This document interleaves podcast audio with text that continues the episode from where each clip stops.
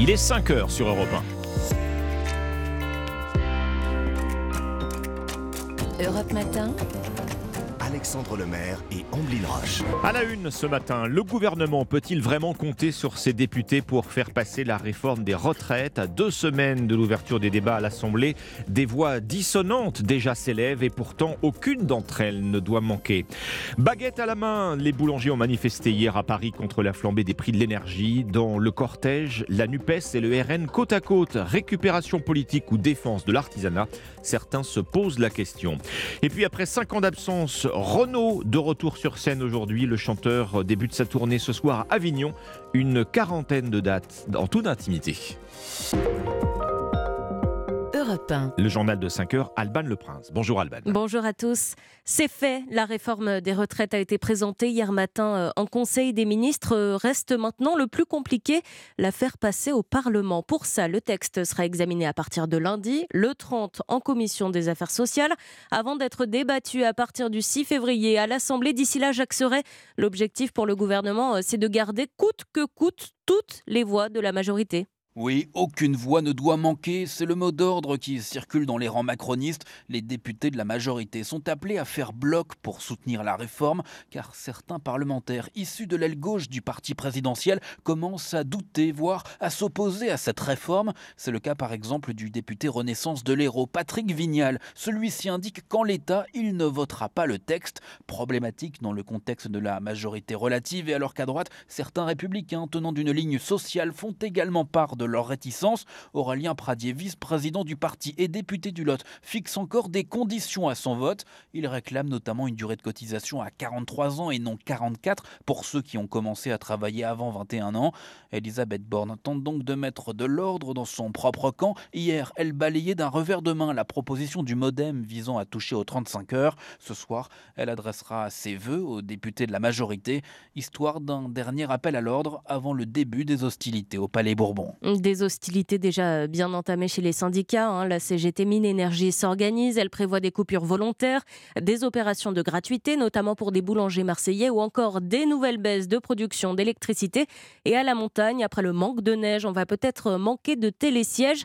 Force ouvrière et la CGT ont déposé un préavis de grève illimité pour le 31 janvier, deuxième journée nationale de mobilisation. Et hier, ce sont les boulangers qui se sont mobilisés, baguette à la main, pour dire euh, leur ras-le-bol de la flambée des prix de l'énergie. Oui, hein, ils ont manifesté à Paris. Et là, surprise, on a vu des députés Rassemblement National, pourtant absents hein, dans les cortèges contre la réforme des retraites, marcher aux côtés d'autres députés, cette fois-ci NUPES, Simon Bourtambourg. Les députés Rassemblement National étaient nombreux à Paris pour soutenir les boulangers. Une douzaine au total, emmenés par Sébastien Chenu, le vice-président de l'Assemblée nationale, indifférent à l'idée de marcher aux côtés des Insoumis. Quand je me lève le matin, je ne me pose pas la question de savoir ce que font les LFI, mais je me dis que plus euh, on est nombreux, mieux c'est. Nous, on ne le fait pas par rapport aux autres, on le fait parce qu'on considère avec conviction qu'il faut défendre nos artisans. Dans le cortège, les écharpes bleu-blanc-rouge interpellent les boulangers comme Julien. L'artisan venu de l'Oise ne souhaite pas que ces déboires donnent lieu à de la récupération. Ils font de la politique, la plupart du temps ils sont toujours plus ou moins en train de récupérer quelque chose des uns des autres. Personnellement je ne prends pas de parti. S'ils peuvent faire quelque chose pour nous, tant mieux. Dans les rangs insoumis, on s'étonne de la présence de députés RN. C'est surtout très rare de voir des élus du Rassemblement national dans les manifestations, mais moi je suis pas là pour ça. François Ruffin. Je viens pour voir les boulangers, pour faire sauter le verrou de Bruxelles et de l'Elysée, et je pense que quand on dit ça, vous êtes de gauche. Les députés RN et NUPES, côte à côte, une première, mais qui pourrait bien se répéter pour faire plier le gouvernement. Et pendant que les boulangers manifestaient, les énergéticiens étaient convoqués à Bercy. Résultat, Total Energy annonce un rabais pour les très petites entreprises de 100 euros le mégawattheure. Pas moins de 22 000 TPE pourront bénéficier de ce coup de pouce. Les retraites, mais aussi euh, l'énergie, des sujets brûlants pour l'exécutif. Pour en parler, Sonia Mabrouk reçoit ce matin Bruno Le Maire, le ministre de l'économie. Rendez-vous à 8h10 sur Europe 1. Au chapitre judiciaire, à présent, c'est l'ouverture aujourd'hui du procès d'une expédition punitive. Ça s'est passé à Roanne en octobre dernier. Ouais, rappelez-vous, l'affaire euh, avait beaucoup fait parler, hein, celle d'un mineur isolé de 16 ans qui aurait agressé sexuellement une fillette de 6 ans chez elle. Son père était parti avec trois de ses amis le chercher dans toute la ville avant de le retrouver et de le tabasser. Alors ce n'est pas le jeune hein, qui est jugé aujourd'hui, mais les quatre hommes qui l'auraient frappé. D'ailleurs, David Montagnier, le père endosse toute la responsabilité. Oui, dès sa garde à vue, ce père de 28 ans assume seul les coups portés contre l'agresseur de sa fille, le passage à tabac, les coups violents portés avec un câble électrique alors que la victime se trouvait au sol. Les trois autres personnes nient, elles, tout acte de violence. Le casier judiciaire du père de la fillette comporte cinq condamnations, dont une en 2014 à quatre ans de prison, dont un an avec sursis. Il avait braqué un bar tabac de Roanne avec trois complices dont il n'a jamais révélé le nom. Mais le dossier qui s'ouvre aujourd'hui est loin d'être terminé puisqu'il existe encore de nombreuses zones d'ombre. D'abord sur l'âge de l'agresseur d'origine guinéenne qui se prétend mineur, mais aussi sur les faits eux-mêmes, puisque le suspect nie toujours avoir agressé sexuellement la petite fille dans sa chambre.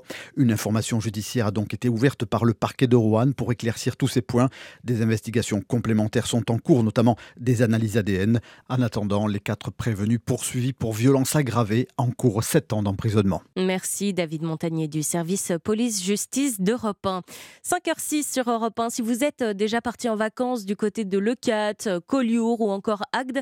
Vous connaissez sûrement cette sensation, hein. vous savez, euh, le sable qui vous fouette les mollets parce que la tramontane vient de se lever. Eh bien, c'est de plus en plus rare, malheureusement, parce que ce vent est en voie de disparition. Aussi incroyable que cela puisse paraître, hein, ça fait trois ans que la tramontane s'essouffle et cela pourrait avoir des conséquences désastreuses. Nina Droff. En 2022, la tramontane n'a soufflé que 90 jours par an contre une moyenne de 122 jours entre 1980 et 2010. Un ralentissement inquiétant puisque de nombreux écosystèmes dans la région ont besoin de ce vent pour subsister. C'est le cas notamment des organismes marins, comme l'explique Pascal Conan du service d'observation océanologique de Bagnoul-sur-Mer. Le renouvellement des eaux profondes se fait parce que ces vents soufflent et en même temps que ce renouvellement se fait, il y a une remontée d'eau profonde qui contient des sels nutritifs. C'est la base de la chaîne alimentaire qui alimente le zooplancton les poissons, les tout le système de pêcherie, etc. Cela pourrait aussi avoir des conséquences sur l'agriculture puisque ce vent sec protège souvent les cultures, comme celle de Pierre Hilary, président des jeunes agriculteurs des Pyrénées-Orientales. Ce vent euh, nous, nous aide euh, voilà, à, avoir une espèce d'atmosphère un, peu plus, euh, un peu plus saine puisque les champignons qui se développent avec l'humidité se développent beaucoup moins quand il y a ce, ce vent de tramontane. D'après les premières projections, la tramontane pourrait encore diminuer dans les dix prochaines années. Et d'ailleurs, une étude réalisée auprès des Catalans montre que soit 75% d'entre eux modifient leur comportement quand la tramontane souffle. Tiens, en parlant de vent. Dès que le vent soufflera, je repartira. Dès que les vents tourneront, nous nous en allerons. C'est pas l'homme qui prend la mer, c'est la mer qui prend l'homme. Renaud, évidemment, à 70 ans, le chanteur signe son grand retour sur scène ce soir dans une tournée baptisée Dans mes cordes, une série euh, d'une trentaine de concerts qui débutent à la maison, chez lui, Marie Jiquel. Il y a un mariole, il y a au moins 4 ans. Le chanteur vit à Lille-sur-la-Sorgue, juste à côté d'Avignon, et avant même ce premier concert, on peut dire que c'est un retour au pays du Mistral gagnant. On a ouvert les ventes à 9h et à 9h10, on n'avait plus place. Enfin, c'est complètement fou les Mistral gagnants. Frédéric Biessi, directeur général de la Scala Provence, a assisté aux répétitions de ce spectacle intimiste. C'est pas une tournée comme il en a fait jusque-là de 300 dates. Fallait passer le cap, quoi. Renaud renoue avec la scène, encouragé par ses proches et accompagné par un ensemble de cordes, un accordéon et bien sûr son ami Alain Lanty au piano. Sa voix est un peu plus faible qu'avant. Il fallait donc trouver le bon moyen de réunir l'intimité des chansons, l'énergie quand il en faut et de pas le couvrir plus question de marcher à l'ombre, Renault enchaîne ensuite avec une trentaine de dates dans toute la France.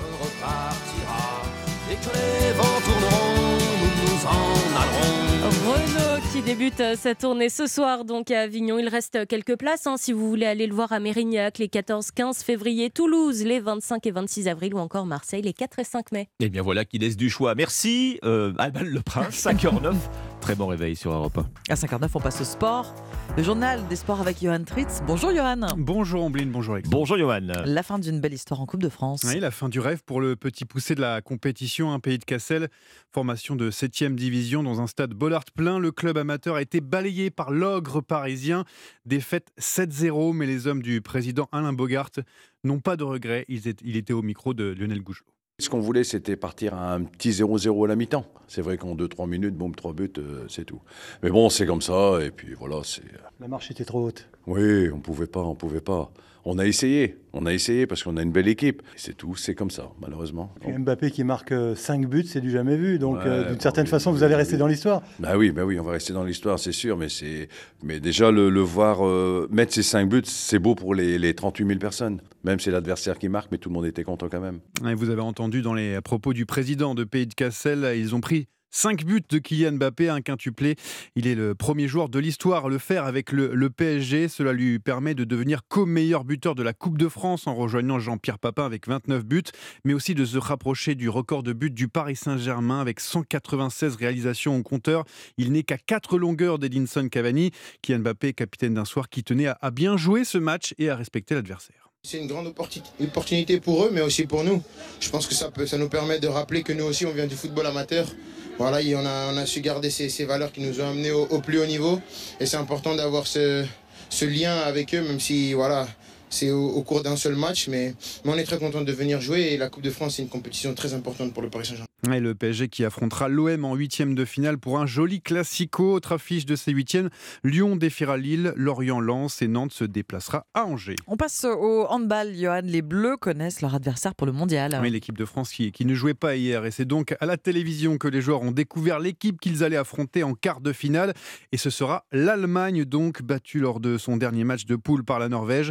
Un ennemi bien connu de Mathieu Grébille, l'ailier gauche français. C'est une grande nation du handball, hein, on va pas se mentir. Euh, voilà, c'est une équipe euh, qui a de, de, de, bonne qualité, de bons joueurs, euh, de jeunes joueurs, des joueurs un peu plus expérimentés, qui réalisent une bonne compétition et donc ça va être, ça va être un, un, un, gros match. Et à un moment donné, si on veut, si on veut gagner et être champion du monde, il faut battre les grosses équipes. Il hein, faut y passer. Mmh, Mathieu Grébey au micro d'Axel May, quart de finale du mondial France-Allemagne demain à 20h30 à suivre bien sûr dans Europe 1 Sport. On termine ce journal des sports, Yon, avec du tennis. Oui, cette nuit a débuté les, les quarts de finale de la compétition de l'Open d'Australie. Dans le tableau d'âme, la Kazakh Elena Rybakina s'est qualifiée pour les demi-finales en battant la Lettonne Yelena Ostapenko 6-2, 6-4.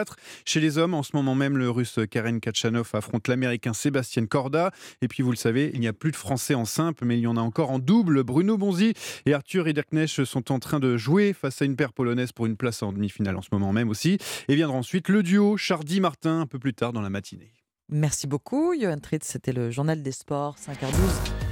On passe aux courses, c'est le pari gagnant de Thierry Léger. Bonjour Thierry. Bonjour Ombline, il y aura des courses cet après-midi sur l'hippodrome de Cagnes-sur-Mer et mon pari gagnant sera le 601 enfilade du Douai, idéalement engagé au plafond des gains et ayant hérité d'une position idéale en première ligne derrière l'autostart, le mode de départ de cette course, je sais que cette jument fiable a été préparée tout particulièrement pour cet objectif par son entraîneur Jean-Marie Roubaud et je la crois donc capable de profiter pleinement de ce bel engagement. Notez bien pour cet après-midi sur l'hippodrome de Cagnes-sur-Mer, réunion 1 dans la sixième course, le numéro 1 enfilade du Douai. Merci Thierry Léger, on découvrira vos pronostics du Quintet bien sûr dans une demi-heure sur Europe 1, 5h13. Très bon réveil à tous à suivre.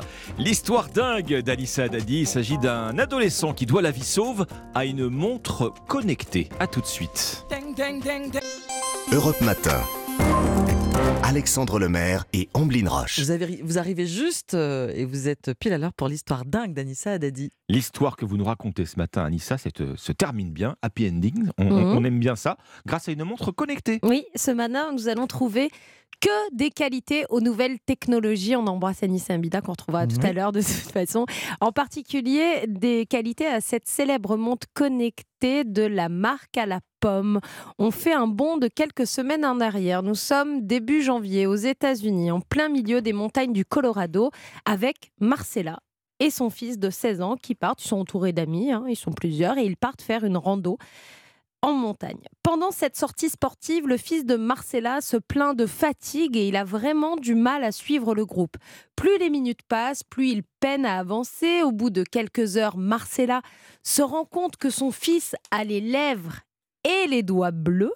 Ah oui, c'est pas normal. euh. Là, il se passe quelque chose d'anormal, effectivement. Marcella est équipée de la fameuse montre connectée. Alors, je ne sais pas si vous le savez, mais parmi les nombreuses fonctions de la montre, il y a la possibilité de calculer effectivement les battements et le rythme de votre cœur, mais surtout l'oxygénation dans le sang.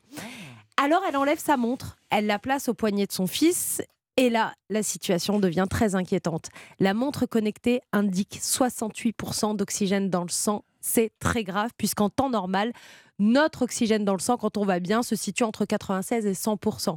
Et très souvent entre 99 et 100%. Il faut surtout pas être en dessous de 95%. Là, son fils est à 68%. En tout cas, c'est ce que la montre indique. Marcella réagit très vite. Elle emmène son fils aux urgences. Et là, le diagnostic tombe l'adolescent est en train de faire un sévère œdème Mmh. pulmonaire dû à l'altitude. Oui, avec la randonnée, ils sont montés un petit peu haut et les, ça. les doigts et les lèvres bleues, c'est incroyable. Comment il va aujourd'hui, vous le savez? Beaucoup mieux. L'œdème pulmonaire aurait pu être mortel, ça les médecins l'ont confirmé. L'adolescent a été sauvé grâce à cette montre connectée. Marcella, qui est aussi présentatrice télé sur euh, CB Hate, raconte son histoire en vidéo avec son fils sur sa page Instagram. Vous pouvez aller à la rencontre de Marcella et son fils sur Marcella avec deux L Lee. L-E-E-TV, Marcella Lee TV sur Instagram. D'ailleurs, ce n'est pas la première fois hein, que cette montre détecte des problèmes de santé. Très souvent, ce sont des alertes cardiaques qui ont sauvé plusieurs personnes. L'année dernière, une jeune femme recevait même des notifications de sa montre. Sa montre lui indiquait des variations de constante. Elle décide de consulter. Le diagnostic tombe. Elle est atteinte d'une hémiagénésie de la thyroïde, une maladie très rare, congénitale, qui a pu être prise assez tôt grâce à sa montre connectée. Bon, la montre connectée. Bon, a priori, je sais pas, hein, euh, les doigts et les lèvres bleues en pleine rando en montagne. Normalement, Moi, je vois ça. euh, ouais, sans montre connectée, je fais quand même demi-tour. Normalement, hein. on va on va peut-être ouais. interrompre la rando, le pique-nique et, et- et aller voir ce qui se passe à l'hôpital. C'est pas très bon signe. C'est pas très bon signe. Mais attention, on le précise bien et dans partout, tout le monde le précise. Même la marque de la montre connectée, ça ne remplace pas les consultations Évidemment. médicales. Évidemment. Et voilà, ça peut être Ça un ne fait petit pas tout. plus. C'est ça, c'est en plus. c'est en bonus. Merci beaucoup, Anissa. Merci Anissa. Thank you. Europe Matin. 5h17 sur Europe 1, les titres de ce mardi 24 janvier, Alban Le Prince. Olivier Dussopt, le ministre du Travail, favorable à un assouplissement du rachat de trimestres. Des avancées qui permettent, selon lui, de partir en retraite plus tôt ou avec une meilleure pension. En revanche, le gouvernement est resté lors de la présentation au Conseil des ministres inflexible sur les 64 ans. Les syndicats toujours en colère. La CGT Mine Énergie prévoit des coupures volontaires, des opérations gratuités et des baisses de production d'électricité. Tandis qu'à la montagne, après avoir manqué de neige, on pourrait manquer de télésièges. FO et la CGT annoncent une grève illimitée à partir du 31 janvier. Les betteraviers euh, effondrés, ils ne pourront pas utiliser de néonicotinoïdes pour protéger les semences de betteraves sucrières qui doivent être plantées euh, là, hein, en mars. C'est ce qu'a fait savoir le gouvernement hier, qui refuse une troisième année de dérogation. Et puis les États-Unis, une nouvelle fois endeuillés après une double fusillade près de San Francisco. Hier, bilan 7 morts des travailleurs agricoles chinois. Le suspect a été interpellé. Europe Matin. Alexandre Lemaire et Omblin Roche.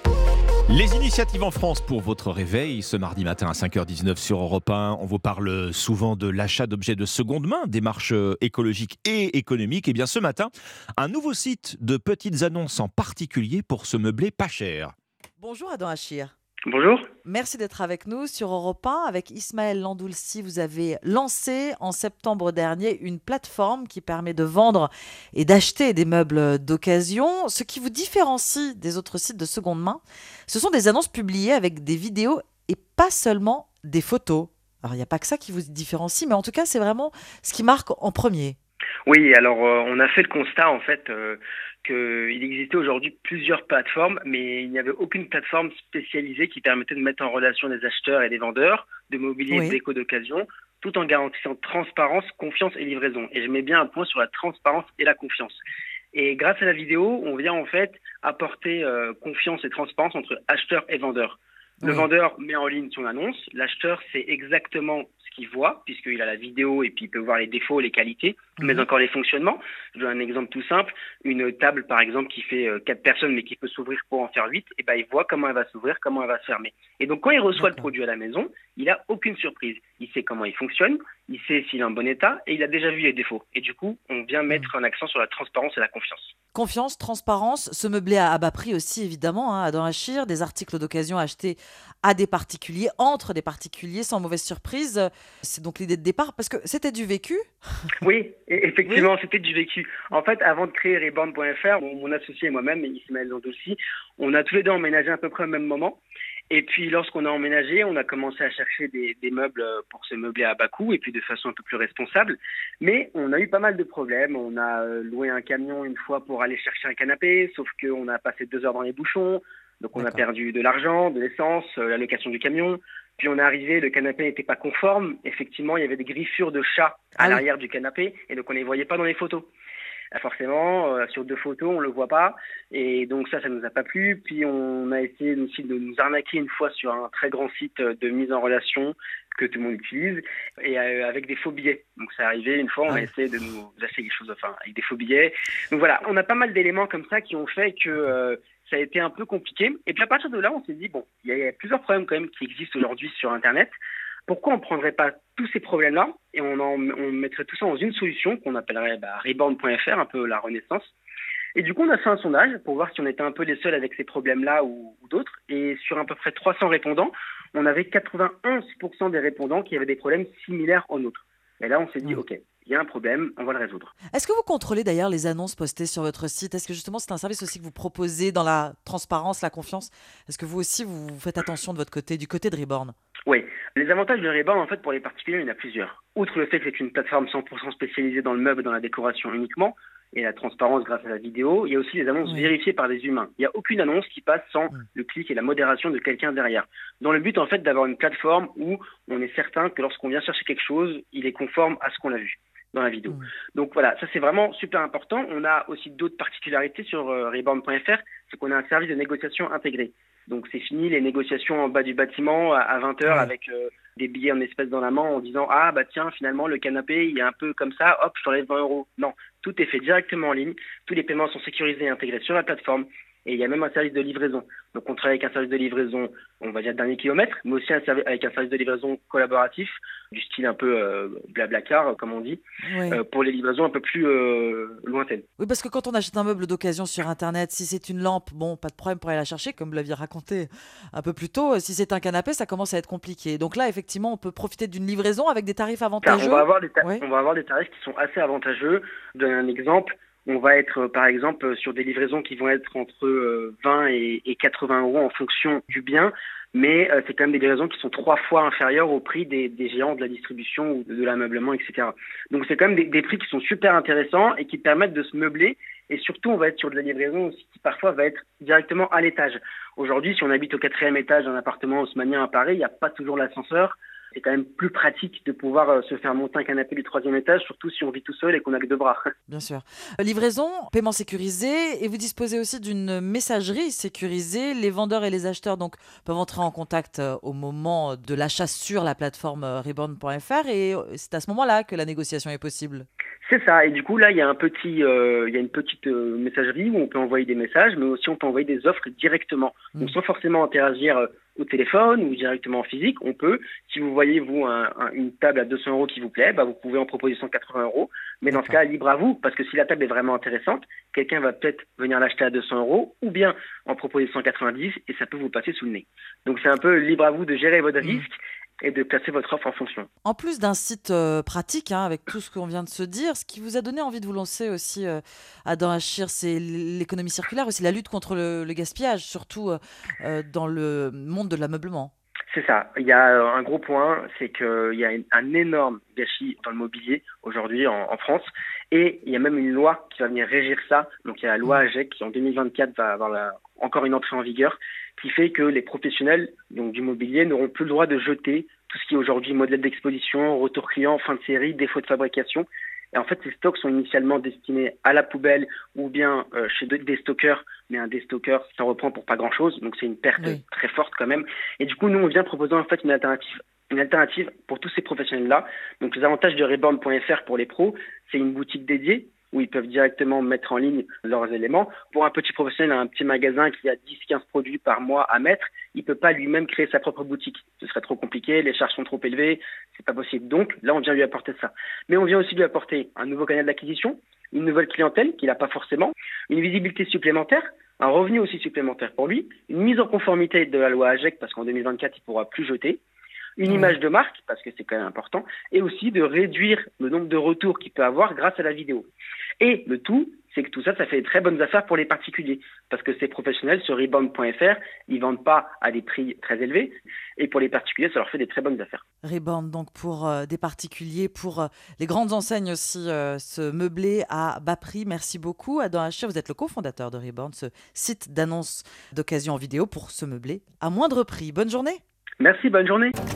Alexandre Lemaire et Amblin Roche. À la une de l'actualité, l'une des promesses qui accompagne la réforme des retraites, favoriser l'emploi des seniors. Le gouvernement annonce la mise en place d'un indicateur dans les entreprises de plus de 300 salariés. Pas sûr que cela fonctionne. Explication dès le début de ce journal.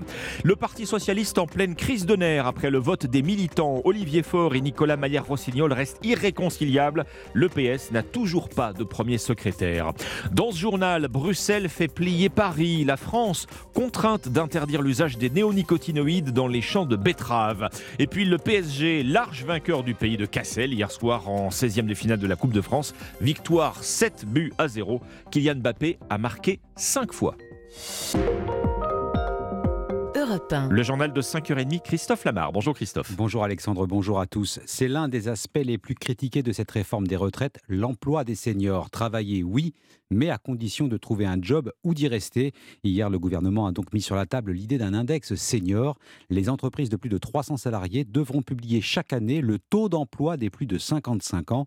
L'esprit de ce dispositif est calqué sur celui de l'égalité homme-femme. En cas de non-respect, les patrons seront mis à l'amende, montant 1% de la masse salariale. Sur le papier, c'est séduisant. Dans les faits, son efficacité reste approuvée par Télébi Philippe. Oui, tout le monde s'accorde sur le constat, il y a un problème avec l'emploi des seniors. La France est d'ailleurs l'un des plus mauvais élèves d'Europe en la matière. Mais pour autant, la solution du gouvernement ne convainc ni les représentants de salariés ni ceux du patronat, à l'image d'Audrey Louaille, la présidente de Croissance Plus qui regroupe 480 PME et entreprises de taille intermédiaire. Elle estime que l'index n'est pas adapté à la conjoncture actuelle. Ça me paraît complètement en décalage. Nous sommes en pénurie de main-d'œuvre et nous avons absolument besoin de recruter, peu importe que ce soit des seniors ou des juniors. Le pouvoir de décision, euh, il est clairement dans la main des candidats. Euh, et nous, on s'adapte. Et de son côté, le président du syndicat CFE-CGC, François Oumril, déplore que le champ des sanctions se limite au défaut de publication de l'index. Les entreprises euh, bénéficient d'aides d'État de toute nature. Et il est quand même pas compliqué de les conditionner. Voilà comment ça doit fonctionner. Et le ministre du Travail, Olivier Dussopt, a précisé que des objectifs seront assignés aux entreprises en matière d'emploi des seniors. Ils doivent être définis par décret dans les prochains mois. Barthélémy Philippe du service économie d'Europe 1. Le gouvernement inflexible sur les 64 ans, mais prêt à lâcher du lest pour faire passer la pilule. Le ministre du Travail, Olivier Dussopt, se dit favorable au rachat de trimestres, notamment les périodes de stage effectuées pendant les études. C'est déjà le cas, mais le délai pour le faire pourrait être allongé. Comme anticiper, cette réforme des retraites prendra la forme d'un projet de loi de financement de la sécurité sociale. Le texte sera soumis aux parlementaires le 6 février. Dans les stations de ski, on ne sait pas s'il y aura de la neige en février. On ne sait pas non plus s'il y aura des remontées mécaniques. Force ouvrière et la CGT déposent deux préavis de grève reconductibles pour le 31 janvier, jour de manifestation nationale. Pas de remontée et peut-être pas de train. Le syndicat de la SNCF décideront aujourd'hui s'ils se mettent en grève avant, pendant ou après la fameuse journée du 31. L'hypothèse d'un mouvement reconductible est sur la table. Le dialogue de sourds continue au Parti socialiste, incapable de s'entendre à l'issue de l'élection au poste de premier secrétaire. des discussions infructueuses hier entre Olivier Faure, proclamé vainqueur, et son challenger, Nicolas Maillard-Rossignol, qui ne reconnaît pas sa défaite. Réunion de conciliation en présence d'Hélène Geoffroy, candidate battue au premier tour. À trois jours de l'ouverture du congrès, les socialistes continuent de se déchirer Clément Barguin. Une réunion de près de deux heures et demie pendant laquelle les trois participants ont pu discuter, échanger leurs points de vue, mais les positions ne semblent pas avoir beaucoup changé. Nicolas Maillot-Rossignol continue de contester les résultats. J'ai porté aujourd'hui encore ce message qu'il est temps que chacun comprenne que ce scrutin s'est mal passé et qu'il ne faut pas que cela se traduise par euh, quelque chose qui serait vécu comme une humiliation ou une imposition des uns sur les autres. Mais Olivier Faure reste inflexible, il clame haut et fort qu'il a été réélu premier secrétaire du PS. Tous les cas de figure, dans tous les endroits qui étaient contestés, eh bien, la commission a penché son nez dessus et elle a retiré des voix aux uns ou aux autres. Ce résultat, il est clair, il permet euh, d'avancer. J'espère qu'on se mettra d'accord. Moi, je souhaite euh, que nous puissions diriger ce parti de manière très collégiale. Olivier Faure qui a notamment proposé à Nicolas Maillot-Rossignol d'être tête de liste pour les élections européennes. Le maire de Rouen a décliné. Les deux hommes doivent se revoir dans la semaine en espérant trouver une sortie de crise d'ici le congrès du PS qui commence vendredi à Marseille. Clément Barguin.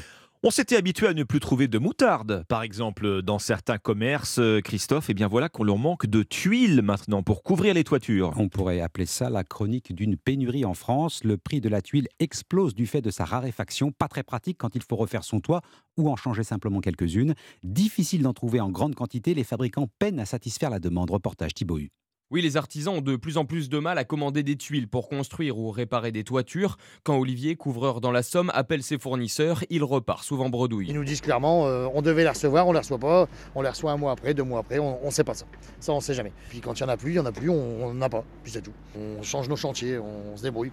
Et là, ils nous ont envoyé un courrier, ils nous annoncent entre 15 et 25% en plus.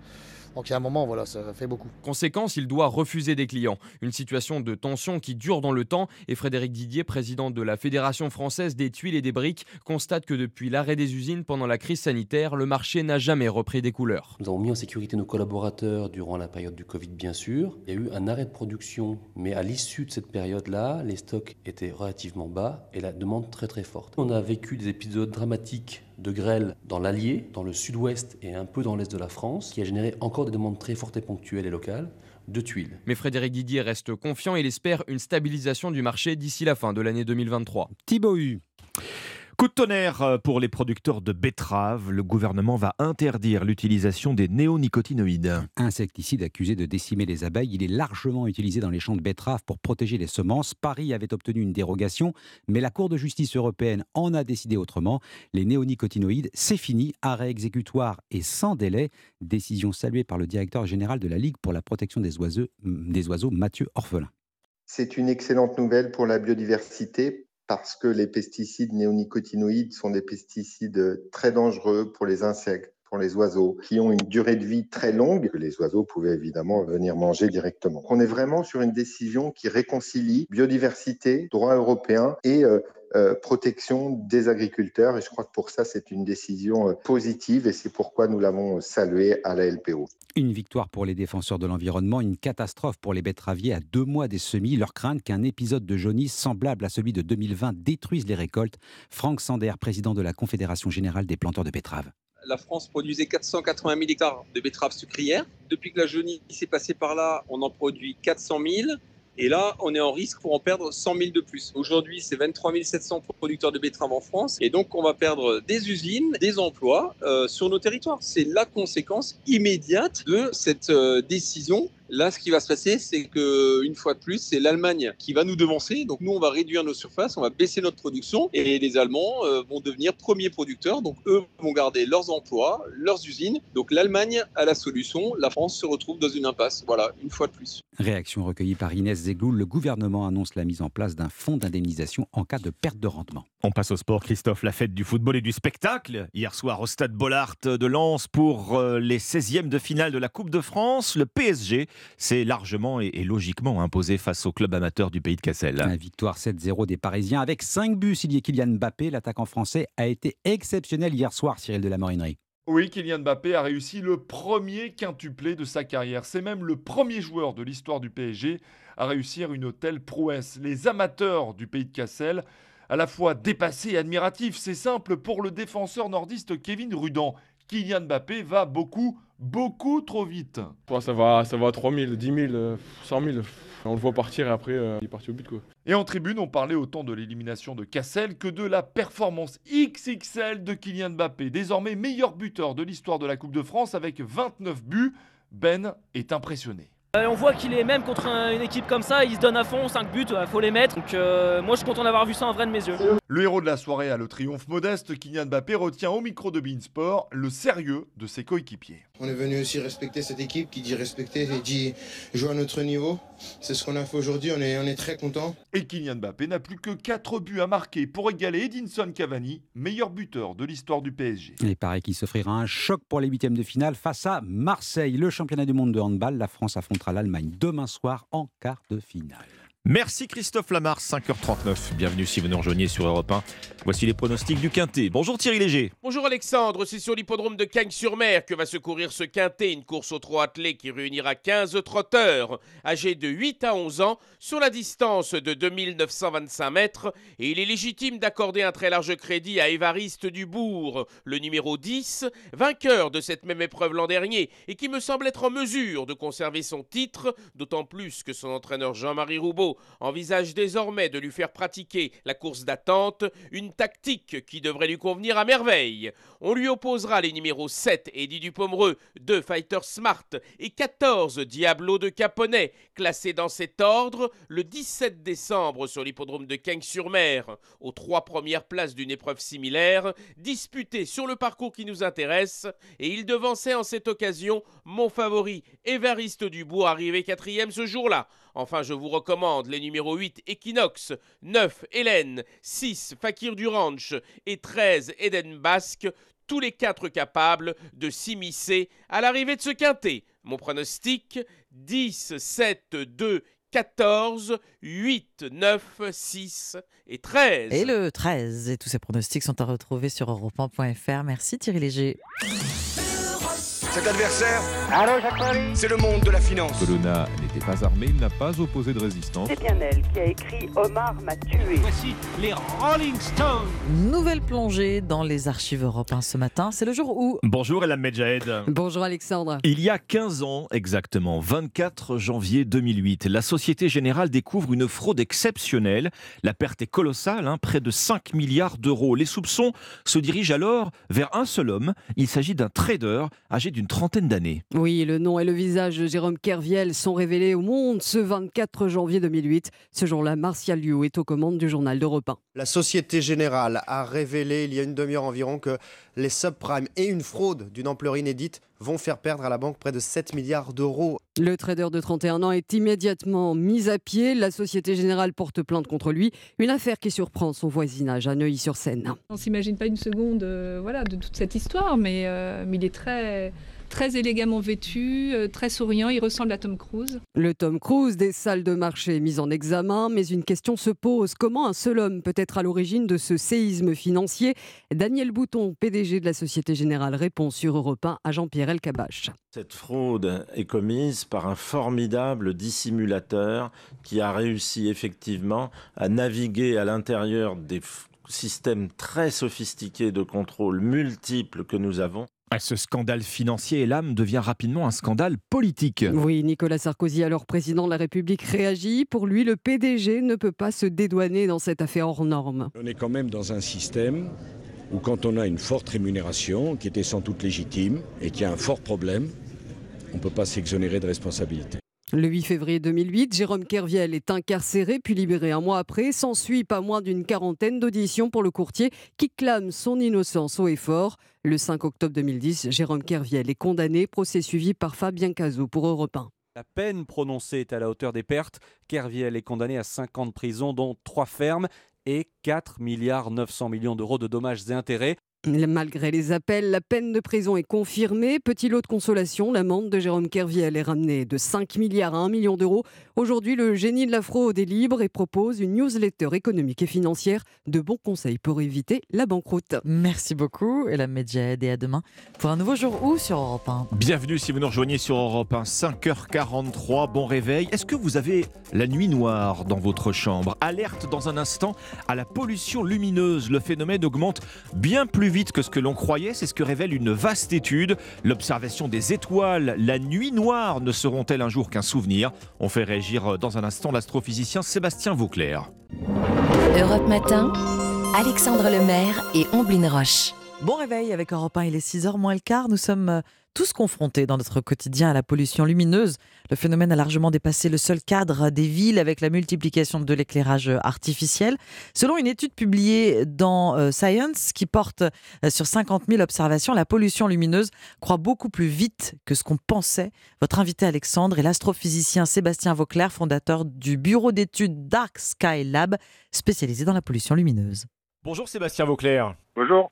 Cette étude, elle a de quoi inquiéter tous les passionnés d'astronomie et même bien au-delà. Hein. La dissimulation des étoiles à nos yeux de terriens, elle augmente au rythme de 10% par an. Oui, absolument. Alors, euh, les gens qui ont les yeux tournés vers le ciel, et les astronomes en particulier, mais j'ai bon espoir que c'est pas les seuls, ont déjà constaté en fait ces phénomènes, euh, sans forcément être euh, capable de mettre un chiffre dessus, de le quantifier.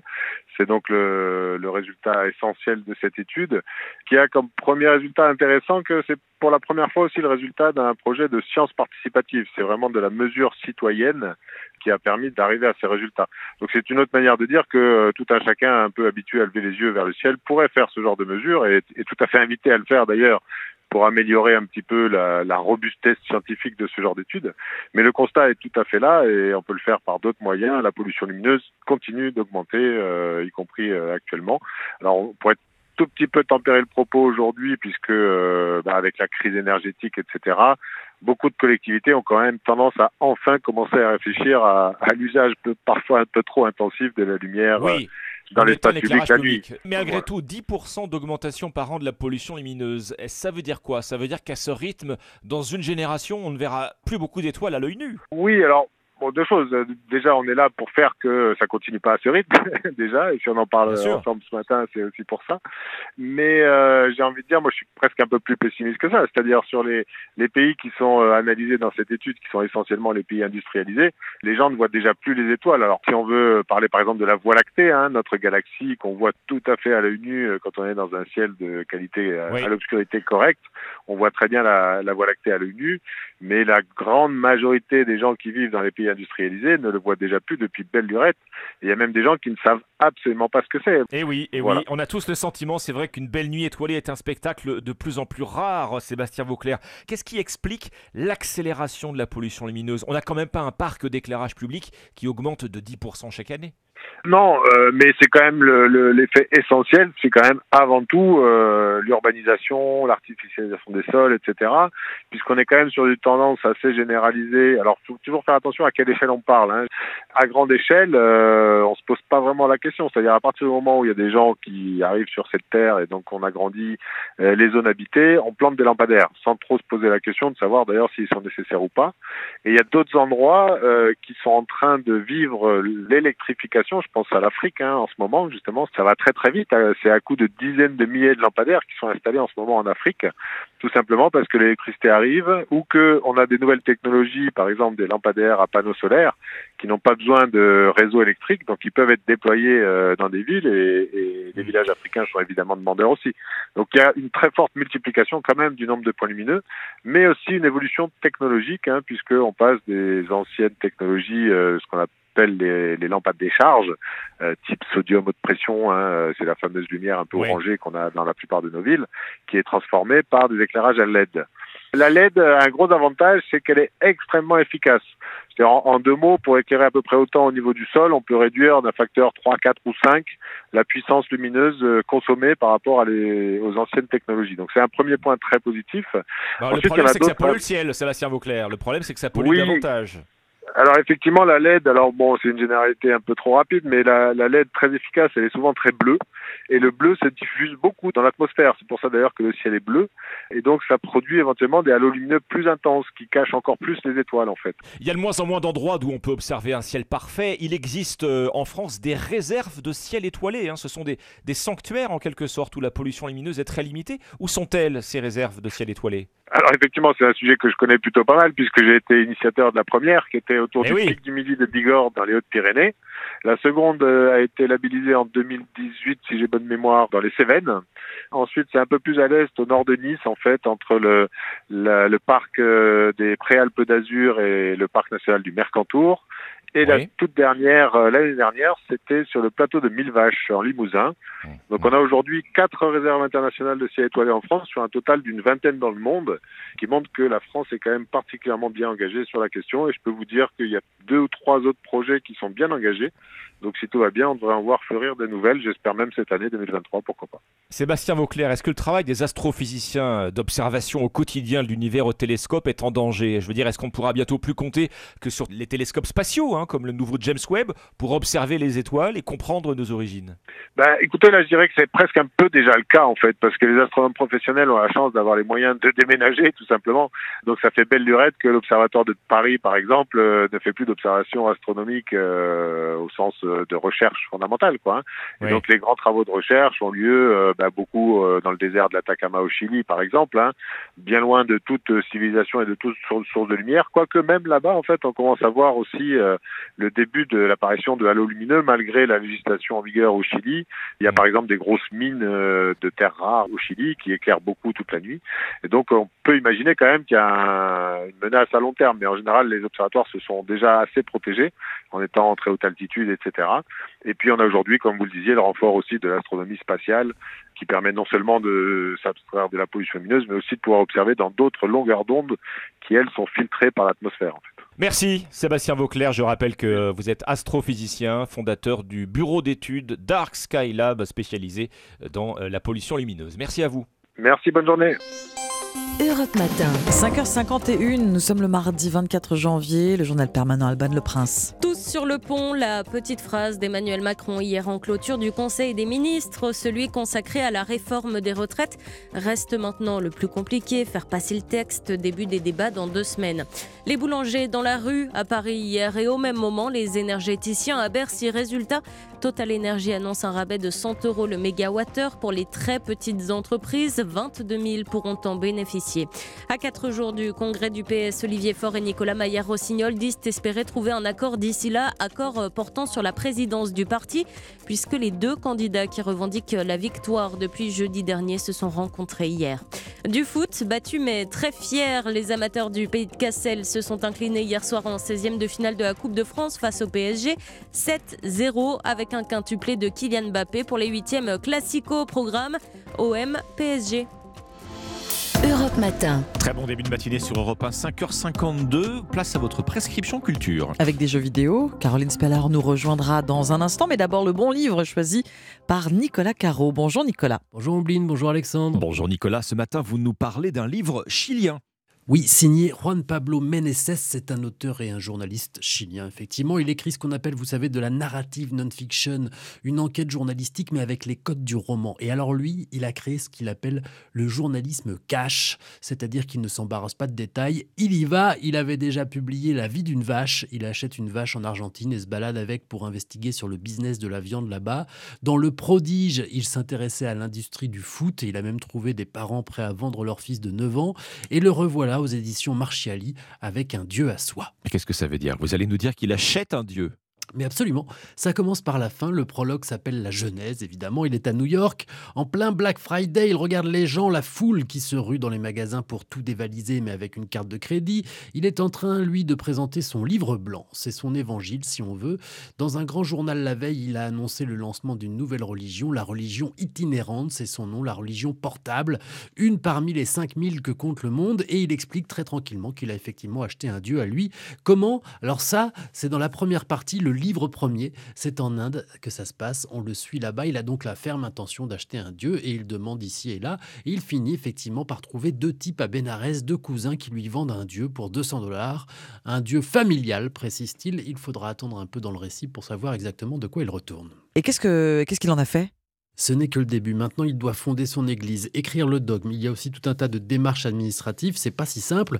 Ça, il s'en occupe à Stanford, puis à New York, d'où il lancera officiellement la religion portable. Évidemment, il ne croit pas vraiment en la religion dont il est le prophète. Il ne se prend pas au sérieux, mais il prend la chose au sérieux quand même. C'est-à-dire que, au-delà de la blague, il s'intéresse et réfléchit à ce qu'est une croyance, une religion, bien sûr aussi, à la surconsommation et tout ça dans un monde où décidément tout s'achète. Un à soi donc chez Marchiali. Merci Nicolas. Je rappelle qu'on vous retrouve tous les dimanches sur Europe 1 dans votre émission La Voix est livre entre 14h et 15h. Les émissions passées sont disponibles en replay et en podcast sur europe1.fr. Le rendez-vous jeu vidéo à présent avec Caroline Speller. Bonjour.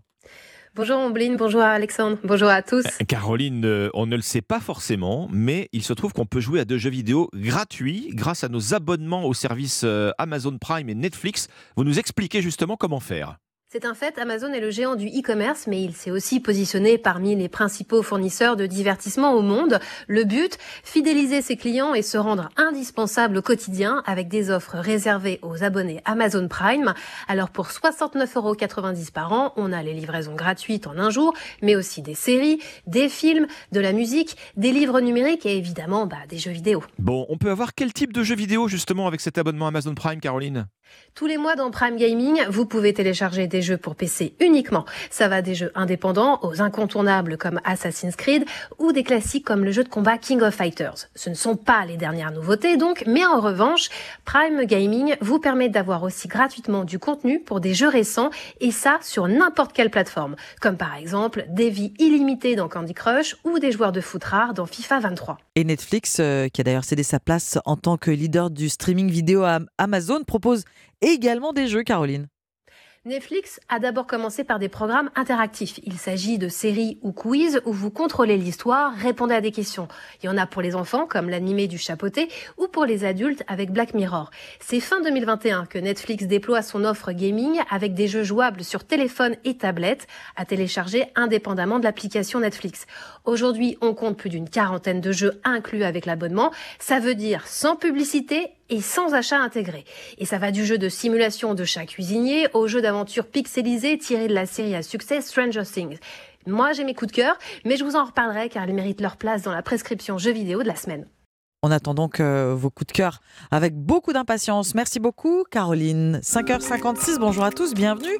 Vous êtes ici chez vous sur Europe 1 à suivre la météo d'Anissa Haddadi, le journal de Roman Oquet. Et à 6h40, votre interview écho, Alexandra. Oui, ce sera une bonne nouvelle pour les candidats à l'emprunt immobilier. Le taux d'usure va être révisé tous les mois. Alors ça peut paraître un peu technique, hein, mais c'est en fait très concret. Ça veut dire qu'il sera certainement plus facile pour vous de décrocher un prêt immobilier. Caroline Arnoux euh, du courtier CAFPI vous expliquera tout. Elle vous donnera aussi ses conseils à 6h40. À 6h10, le pressing, les trois histoires lues dans les journaux du matin. Et ensuite votre partition, Ombline. Une artiste que j'ai envie de vous faire découvrir euh, aujourd'hui si vous ne la connaissez pas encore.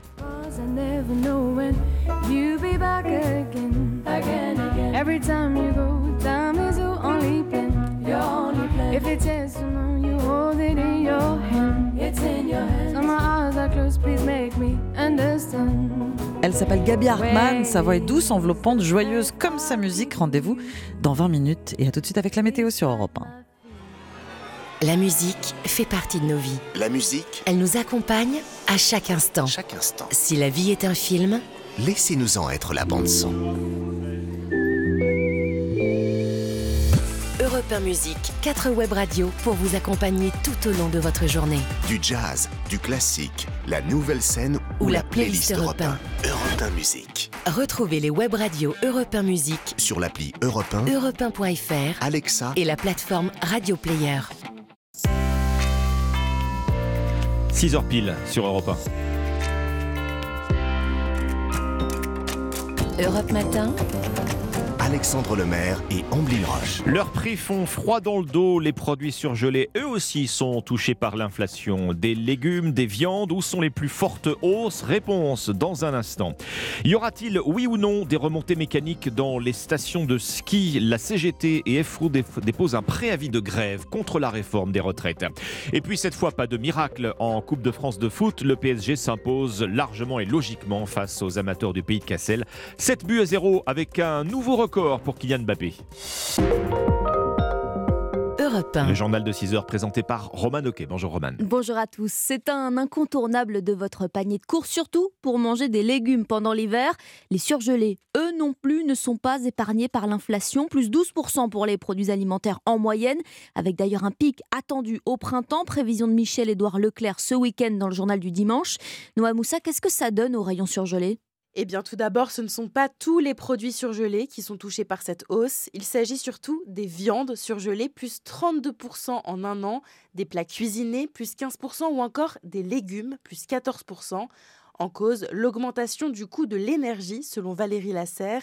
Elle est déléguée générale de la chaîne logistique du froid. Les produits surgelés sont conservés à une température assez basse, inférieure à moins 18 degrés Celsius. donc euh, la consommation de l'énergie est forcément très très importante. Un entrepôt frigorifique, entre 20 et 25% de ses charges, c'est l'énergie. C'est le deuxième poste de charge après celui du personnel. la composition de notre prix intègre le coût de, de nos charges. Clairement, euh, la dimension énergétique est importante et à prendre en considération dans la composition totale euh, des coûts des produits surgelés. Et en plus des coûts de l'énergie, si les prix de certains surgelés flambent, c'est aussi à cause de la hausse du prix de l'emballage et des pénuries de matières premières. Noah Moussa du service économie d'Europe 1, la hausse des prix des surgelés, y compris chez Picard, plus 10% dans les rayons. On en parlera justement avec la présidente du groupe, Cathy Gollard-Gaguer, et l'invité de la France Bouge entre 13h et 14h sur Europe 1. La, crise de l'énergie est l'une des grosses explications à la hausse des prix dans votre supermarché et d'ailleurs dans votre boulangerie. Des centaines d'artisans boulangers notamment ont manifesté hier euh, à Paris euh, sous les fenêtres du ministère de l'économie. Oui, ils réclament un élargissement du bouclier tarifaire dont ils sont exclus à l'heure actuelle.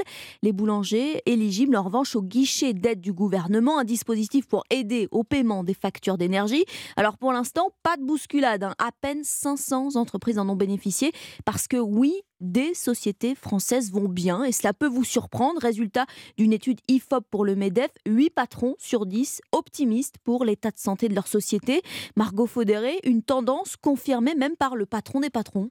Oui, près de la moitié des entreprises de 10 salariés et plus peut compter sur des carnets de commandes bien remplis, comme il y a 6 mois, preuve que l'activité résiste, et leur volonté d'investir ne flanche pas non plus, rappelle Geoffroy Roux de Bézieux, président du MEDEF. On aurait pu craindre un gel des intentions d'investir avec tout ce que les chefs d'entreprise lisent sur la récession mondiale, le ralentissement de l'économie, les taux d'intérêt. Pour le moment, on ne voit pas arriver ça. Cet écart est grandissant entre une économie qui tient et du coup un moral des chefs d'entreprise qui tient et des prévisions qui sont de plus en plus alarmistes. Du côté des petites et moyennes entreprises, l'optimisme est plus mesuré face à la hausse des charges et des prix de l'énergie, mais certaines s'en sortent tout de même, note Bénédicte Caron, vice-présidente de la CPM en charge des affaires économiques. On a encore un certain nombre d'entreprises qui se portent bien, qui bénéficient encore d'un après-Covid, qui ont du travail, qui recrutent. Globalement, selon une étude Manpower, en un an, les intentions d'embauche ont particulièrement augmenté dans les transports et dans l'automobile. Margot Faudéré, la santé des entreprises françaises, justement, sujet crucial qu'on abordera à 8h13 avec Bruno Le Maire,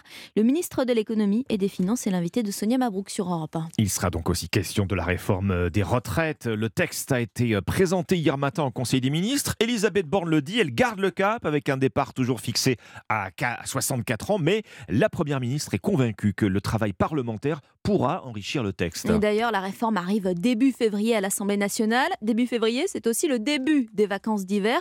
Vous avez peut-être prévu un séjour au ski. Eh bien, les syndicats des remontées mécaniques ne l'entendent pas de cette oreille. Oui, Force ouvrière et la CGT ont déposé un préavis de grève illimité à partir du 31 janvier. Mobilisation, là encore, contre la réforme des retraites qui pénalise, disent ces syndicats, les saisonniers. C'est l'avis de Stéphane Cadier. Il travaille à la station de Tignes, dans les Alpes comme les deux tiers des, salariés de l'entreprise, je suis saisonnier. Je peux dire que, comme tous les saisonniers, j'ai une carrière euh, hachée avec euh, une alternance de contrats de travail euh, en saison et de périodes de chômage entre deux contrats. En tant que saisonnier, il va nous falloir travailler davantage qu'une personne en CDI. Déjà, à présent, euh, on a beaucoup de collègues qui cumulent emploi et retraite, qui ont déjà des âges bien avancés et qui sont toujours là à la montagne, dans des conditions difficiles de travail euh, pour compléter leur, retraite déjà actuellement. Je ne sais pas ce qui est plus grave de toucher aux loisirs des gens ou euh, d'obliger les salariés à travailler davantage,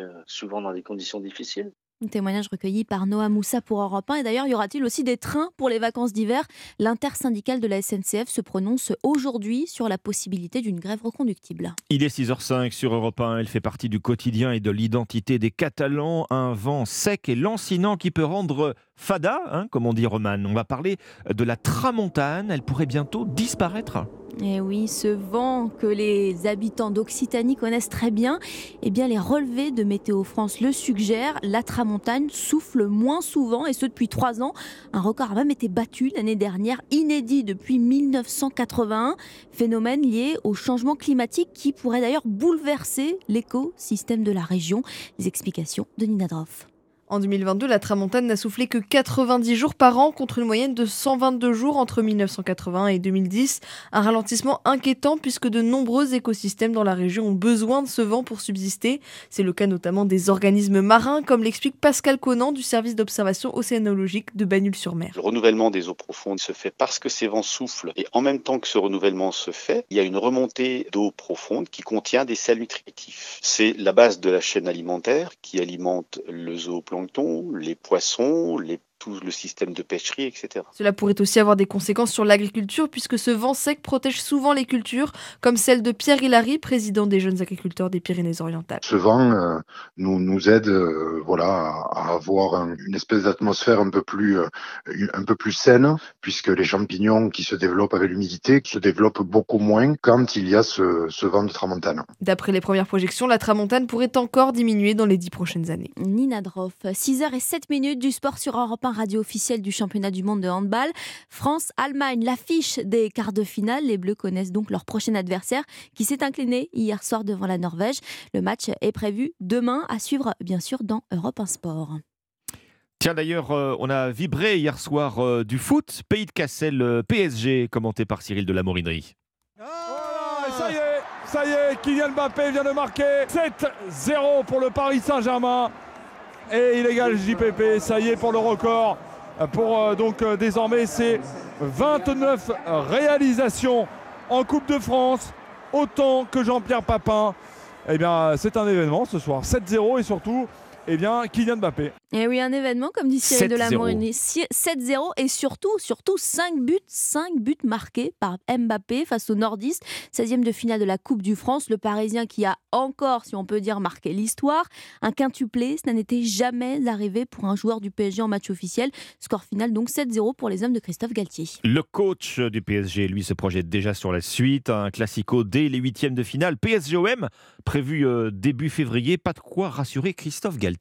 C'est un tirage, euh, c'est comme ça. Euh, on, aura un calendrier très chargé euh, dans cette période-là. On va enchaîner maintenant tous les, tous les trois jours, tous les quatre jours. Évidemment qu'il va falloir qu'on trouve de l'énergie, que tout le monde soit au niveau. Ça sera évidemment l'affiche. de toute façon, pour gagner, pour gagner ce trophée-là, il faut battre tout le monde. Donc on va y aller avec beaucoup de détermination. Je, je sais que Marseille jouera ce match-là avec beaucoup de détermination, d'autant plus qu'on les jouera pas longtemps après. C'est euh, le calendrier est ainsi fait, mais euh, on doit jouer sur euh, tous les tableaux. L'entraîneur parisien Christophe Galtier au micro de nos confrères de Being Sport. C'était le journal des sports avec Winamax. Les jeux d'argent et de hasard peuvent être dangereux. Perte d'argent, conflits familiaux, addiction. Retrouvez nos conseils sur joueurs-info-service.fr et au 09 74 75 13 13. Appel non surtaxé. C'était le journal de 6h sur Europe 1. Merci Romain Noquet. Et dans un instant, le pressing. À tout de suite. Les premières informations de la journée avec Alexandre Lemaire et Omblin Roche sur Europe 1. Très bon réveil sur Europe 1, 6h12. Merci pour votre euh, fidélité. Voici le pressing. Les articles qui nous ont plu ce matin qu'on a envie de partager avec vous. Et c'est Johan Tritz qui nous rejoint. Quel est votre choix? Ah bah, Avant, on va écouter un petit son. Jaune? Bah t'es là. Allez, ramène ta cacahuète. je voulais voir le film, moi. Oh, bah tu l'as déjà vu cinq fois. Mais j'ai pas encore tout compris. Ah. Est-ce que vous reconnaissez ces voix en bline, Alexandre, euh, qui euh, font dans la bouche, mais ah pas bah, dans la main? Ramène ta cacahuète. voilà, ce sont les voix de, rouge et jaune. Hein. Vous savez, les historiques vedettes des publicités M&M's, euh, vous les avez tous au moins vues une fois dans votre vie. Eh bien, ces bonbons porte-parole depuis les années 90 ne vont peut-être plus jamais revenir à la télé. C'est en tout cas une affaire très sérieuse aux États-Unis. Mm. Alors, ce qu'il faut savoir d'abord, c'est que jaune et rouge ne sont plus les seuls à la télé. Ils ont été rejoints dernièrement par d'autres couleurs, des personnages féminins, vert et marron, mais c'est le dernier arrivé en septembre dernier, Violet, qui marque le début de, de notre affaire, un troisième personnage féminin créé pour représenter l'acceptation et l'inclusion, dit la célèbre marque. La couleur symbolise le soutien à la communauté LGBT. Mais sa création suscite d'emblée des critiques, hein, des personnalités reprochant à la marque de chocolat de politiser les bonbons devenus woke selon les détracteurs. La polémique prend de nouveau de l'ampleur en janvier lorsqu'un paquet édition spéciale qui ne contenait que des couleurs des personnages féminins est commercialisé. Mm. C'est le média Fox News, du coup, qui s'empare du sujet. L'un des présentateurs vedettes euh, connu pour ses positions conservatrices se lâche à l'antenne, qualifiant le bonbon vert de peut-être lesbienne et de violet d'obèse car sa forme est plus ovale. Et l'année dernière déjà, ce même présentateur avait déjà reproché à la firme d'avoir mis des baskets à la place de bottes à verre, ce qui la rendait moins sexy. Donc fatigué de tous ces débats, M&M's a, a, du coup a pris la parole hier en annonçant tout simplement la suspension claire et nette de tous ces personnages à durée indéterminée, car l'objectif est de rassembler et non pas de diviser visé, explique le, communiqué. Euh, mais euh, ils seront remplacés par la, comédienne Maya Rudolph, voilà, pour le, pour le moment. Et euh, la droite conservatrice hein, qui, qui continue de critiquer, soutenue par Donald Trump, demande même réparation à tous les hommes quel genre de réparation On ne sait pas. Mais toute cette histoire rocambolesque est à lire dans Libération ce matin. Ambiance. J'ignorais que les M&M's pouvaient cristalliser des débats politiques. On, parle, de, bonbons quand même. Hein. on, bien d'accord. Hein, on va pas continuer à les manger.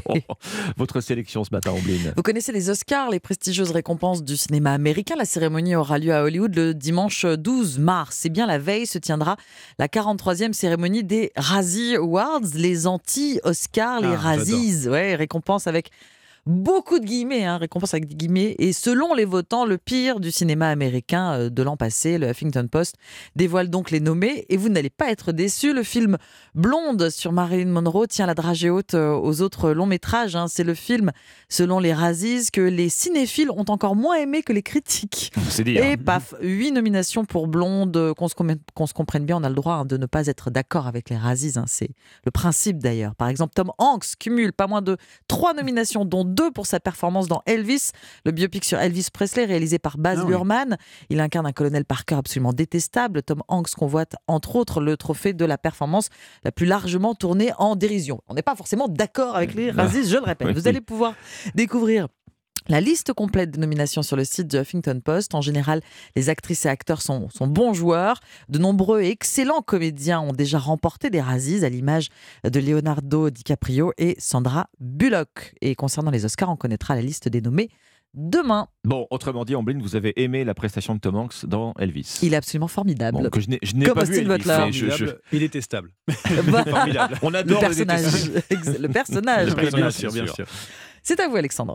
Alors, Dimitri Vernet nous disait euh, hier ici même qu'un jeune sur six, je ne reviens toujours pas, hein, un jeune sur six croit que notre planète Terre est plate. Oui. La Terre est ronde, hein, c'est entendu, et il se pourrait bien que son noyau change régulièrement de sens de rotation. Ça, ce n'est pas du complotisme, c'est la conclusion étonnante de deux chercheurs chinois que vous pouvez lire ce matin dans Le Parisien. Alors, ils ne sont pas allés le vérifier eux-mêmes. Hein. Mmh. Euh, le voyage au centre de la Terre, ça reste euh, du domaine de la fiction et de Jules Verne. Mmh. Mais d'après leurs recherches, la graine qui se situe donc au centre de notre Terre et qui bouillonne à 6000 degrés changerait de sens de rotation tous les 35 ans environ.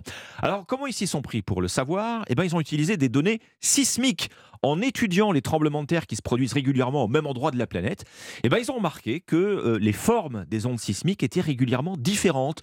Leur conclusion, eh bien, c'est que le noyau de la Terre aurait marqué une pause dans sa rotation autour de l'année 2009 avant de se remettre à tourner à nouveau sur lui-même, mais cette fois dans l'autre sens. Ah et l'an dernier déjà, d'autres scientifiques, qui se trouvent, avaient montré un changement similaire du noyau de la Terre au début des années 70. Autrement dit, 35 ans de rotation dans un sens, 35 ans dans l'autre, le noyau de la Terre suivrait un cycle complet de rotation d'environ 70 ans. Alors, c'est bien de le savoir, mais ça a aussi des conséquences sur le champ magnétique, nous disent les chercheurs, des conséquences également sur la durée du jour. Ah On sait de toute façon que la durée du jour, elle varie. Hein. Pour nous, Évidemment, terrien, mmh. c'est imperceptible, c'est de l'ordre de, quelques fractions de secondes par an, mais ce sont des données importantes, bien sûr, pour les horloges euh, astronomiques, les horloges atomiques, pardon, qui sont les plus précises du monde et qui déterminent de façon infaillible le temps qui passe. Le noyau de la Terre qui change régulièrement de sens de rotation. C'est à lire ce matin dans le Parisien, aujourd'hui en France. Le monde tourne rond, donc c'est sûr, mais pas toujours dans le même sens. Pas toujours dans le même sens. merci Alexandre, merci Johan. C'était le pressing sur Europe 1. Tout de suite avec la partition. Votre partition à 6h20 Ambline, euh, c'est une découverte ce matin. Vous avez envie de nous présenter une chanteuse française. Elle vient de sortir euh, un tout premier album. Elle s'appelle Gabi Hartmann. Oui, je vous propose un joli voyage musical en compagnie de cette autrice, compositrice, guitariste qui nous entraîne d'un club de jazz parisien à une plage de Rio, d'une avenue new-yorkaise, un lagon de la mer des Caraïbes. Gabi Hartmann, 31 ans, a contemplé mille rivages et nous offre une collection de chansons nourries de ses aventures et de ses influences comme si finalement on feuilletait un album photo. Avec ses rivage, avec ses mille sillages, la mer murmure au bateau le mystère de ses eaux. Alors racontez-nous, Ombline, l'histoire de Gaby Hartmann. C'est une histoire construite au gré de ses rencontres. Et cette histoire commence simplement à Paris où elle grandit. Elle apprend le piano, s'initie au classique. Diplômée d'ethnomusicologie à Londres, Gaby Hartmann se passionne pour les musiques euh, africaines. Adolescente, elle découvre fascinée la voix d'Amy Winehouse. Elle fut, dit-elle, sa porte d'entrée vers le jazz. Lorsqu'elle s'installe au Brésil, toujours dans le cadre de ses études, c'est la bossa nova qui illumine ses compositions. Elle écoute Henri Salvador, héros méconnu du genre qui allait révolutionner la musique brésilienne dans les années 60. Maladie d'amour, maladie des amoureux. Si tu n'aimes que moi, reste tout près de moi.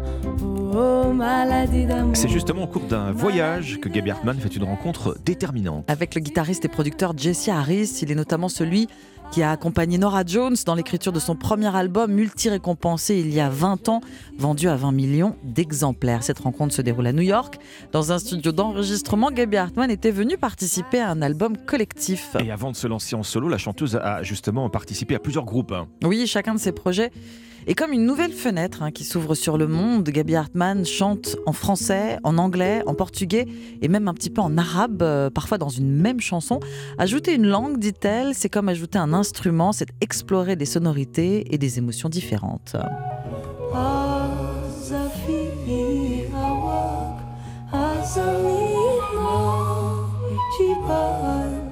Ces projets sont des fenêtres qui s'ouvrent sur le monde, dites-vous Ombline, un monde qui parfois la révolte. hein. Gaby Hartmann s'engage contre le sort des migrants. Elle réécrit la mère de Charles Trenet. Les reflets d'argent deviennent des reflets de sang. Avec euh, le flûtiste soudanais Gandhi Adam qu'on entend, elle se produit en concert au milieu de la jungle de Calais. Ce répertoire riche de ses vadrouilles colorées, doux et joyeux, Gaby Hartmann le présentera en concert ce soir près de Paris à la scène musicale.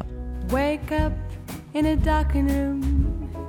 Feels so gloomy since you went away. If I let the light come in, could I make it for another day? Cause I never know when you'll be back again. Again, again. Every time you go, time is your only plan. Your only plan. If it says you know, you hold it in your hand. It's in your hand. Say my eyes are closed, please make me understand.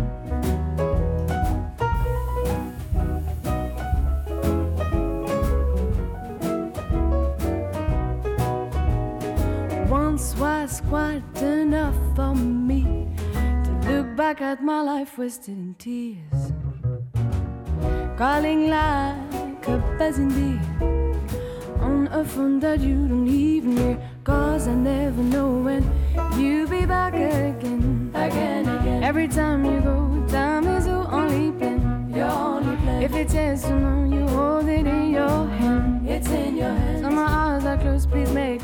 understand. Where is the faith I've given you? Despite my fears, through all these years, this bears what I've been driven to. I always wish that you be true like me, cause I never know when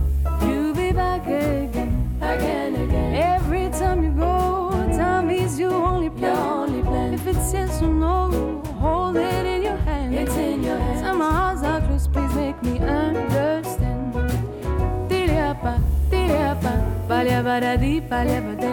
Tiliababadi, padada, pepate, peliapa, pera.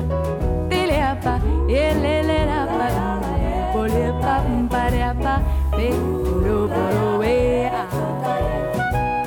Buzzing C'est un remède euh, contre la morosité. Un 24 janvier, la Oh oui. chanteuse Gaby Hartmann, elle signe la musique de cette chanson. Les paroles sont de Jessie Harris, extrait de son premier album sorti ces jours-ci.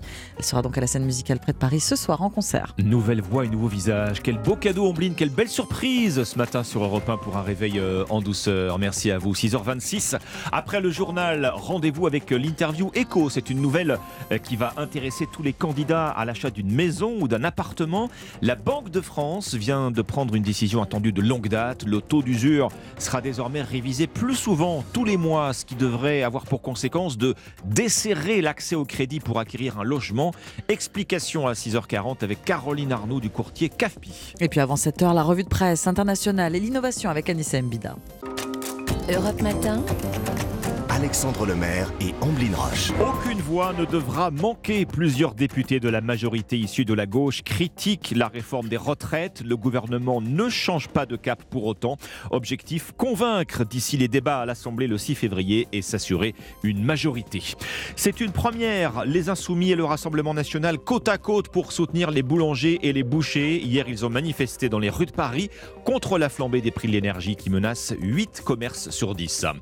C'est pas l'homme qui prend la mer, c'est la mer qui prend l'homme. À 70 ans, Renault remonte sur scène pour une tournée intimiste. Europe 1. Le journal de 6h30, Fanny Marceau. Bonjour Fanny. Bonjour Alexandre, bonjour à tous. Emmanuel Macron a sonné le clairon tous sur le pont, a dit le chef de l'État hier après l'adoption de la réforme des retraites en Conseil des ministres. Le ton est donné, il faut convaincre et vite, dans une semaine, s'ouvrira la bataille des retraites en commission des affaires sociales, puis à partir du 6 février en séance publique à l'Assemblée nationale.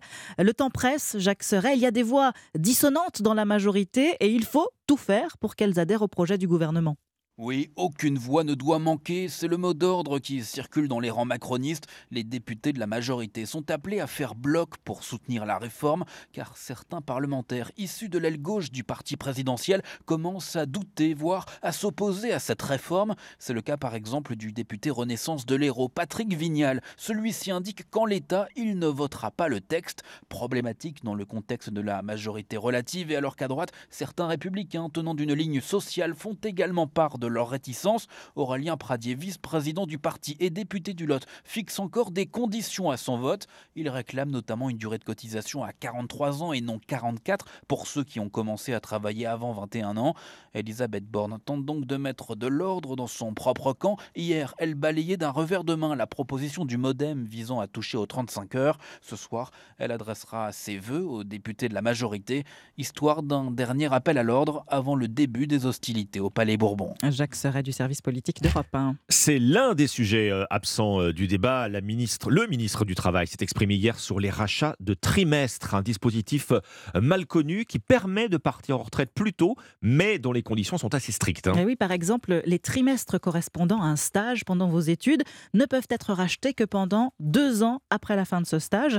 Olivier Dussopt a évoqué hier la possibilité de porter ce délai à cinq ans après la fin de vos études, ce qui serait, selon le ministre, beaucoup plus juste. Une question, ce matin, y aura-t-il, oui ou non, des trains pour les vacances? Ah, On peut se poser la question. Les cheminots doivent se prononcer aujourd'hui sur une grève reconductible contre la retraite à 64 ans. Menace également sur les remontées mécaniques dans les stations de ski. La CGT et Force ouvrière ont déposé un préavis de grève illimité à partir du 31 janvier.